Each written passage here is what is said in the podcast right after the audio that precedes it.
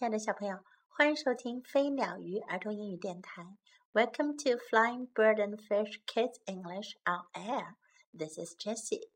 今天，Jessie 老师要继续为你讲 George and Martha 的故事，乔治和玛莎的故事。今天我们要讲的是第二个和第三个故事。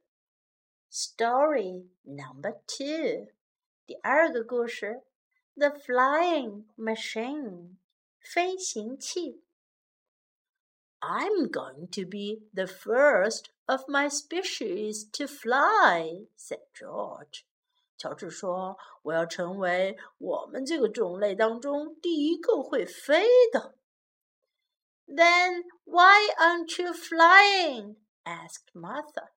玛莎说：“那你干嘛不飞呢？”It seems to me that you are still on the ground.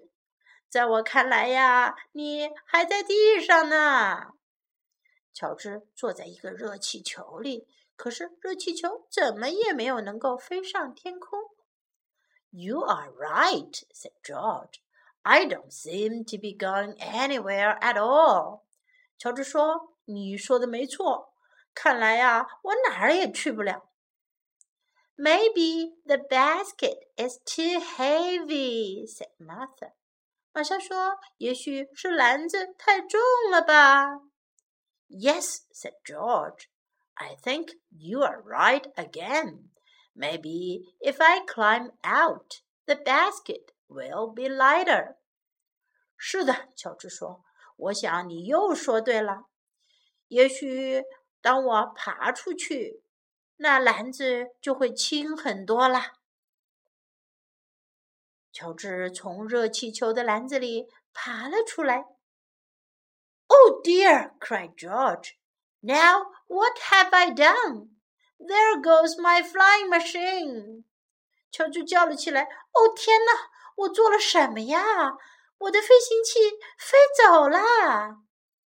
乔治从热气球的篮子里爬出来之后，热气球一下子就腾空飞走了。That's all right, said Martha. I would rather have you down here with me. 玛莎说：“那挺好的呀，我情愿你啊在这下面陪着我。” Story number three，第三个故事。The tub，浴缸。George was fond of peeking in windows. 乔治很喜欢从窗户往里面偷看。One day, George peeked in on Martha. 有一天，乔治偷偷的去看玛莎。玛莎正在洗澡。He never did that again.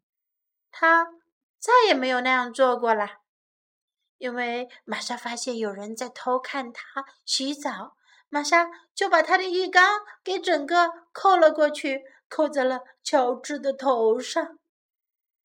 We are friends," said Martha, "but there is such a thing as privacy." 玛莎说：“我们是朋友，不过。”有一样东西叫做隐私。小朋友，你们明白了吗？为什么乔治再也没敢偷看过玛莎了吗？因为他不但被浴缸给砸怕了，他还懂得了什么叫做隐私，对吗？现在我们来看看今天我们学到哪些英文内容呢？I'm going to be the first 我想要做第一个。I'm going to be the first. I'm going to be the first. Why aren't you flying? 你怎么没在飞呢？为什么你没在飞呢？Why aren't you flying? Why aren't you flying?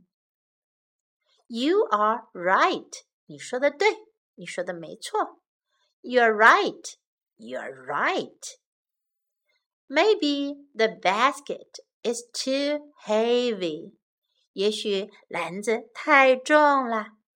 Maybe the basket is too heavy. Maybe the basket is too heavy. I think you are right again. 我想你又说对了。I think you're right again. I think you're right again. What have I done? 我做了什么呀？What have I done? What have I done? There goes my flying machine. 我的飞行器飞走了。There goes my flying machine. There goes my flying machine. That's all right. 那挺好。That's all right. That's all right. He never did that again. 他再也没那么做。He never did that again. He never did that again. We are friends. 我们是朋友。We are friends. We are friends. 最后，我们再来听一遍这个故事的原声版本。Story number two The Flying Machine. I'm going to be the first of my species to fly, said George. Then why aren't you flying? asked Martha. It seems to me that you are still on the ground. You are right, said George. I don't seem to be going anywhere at all. Maybe the basket is too heavy, said Martha. Yes, said George. I think you are right again. Maybe if I climb out, the basket will be lighter.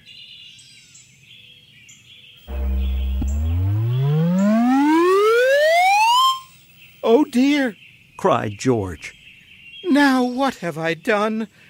There goes my flying machine. That's all right, said Martha. I would rather have you down here with me.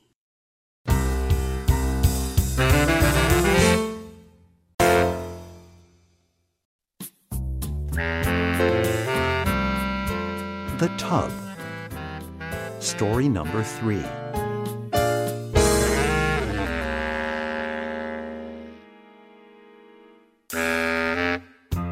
George was fond of peeking in windows. One day, George peeked in on Martha. He never did that again. We are friends, said Martha. But there is such a thing as privacy.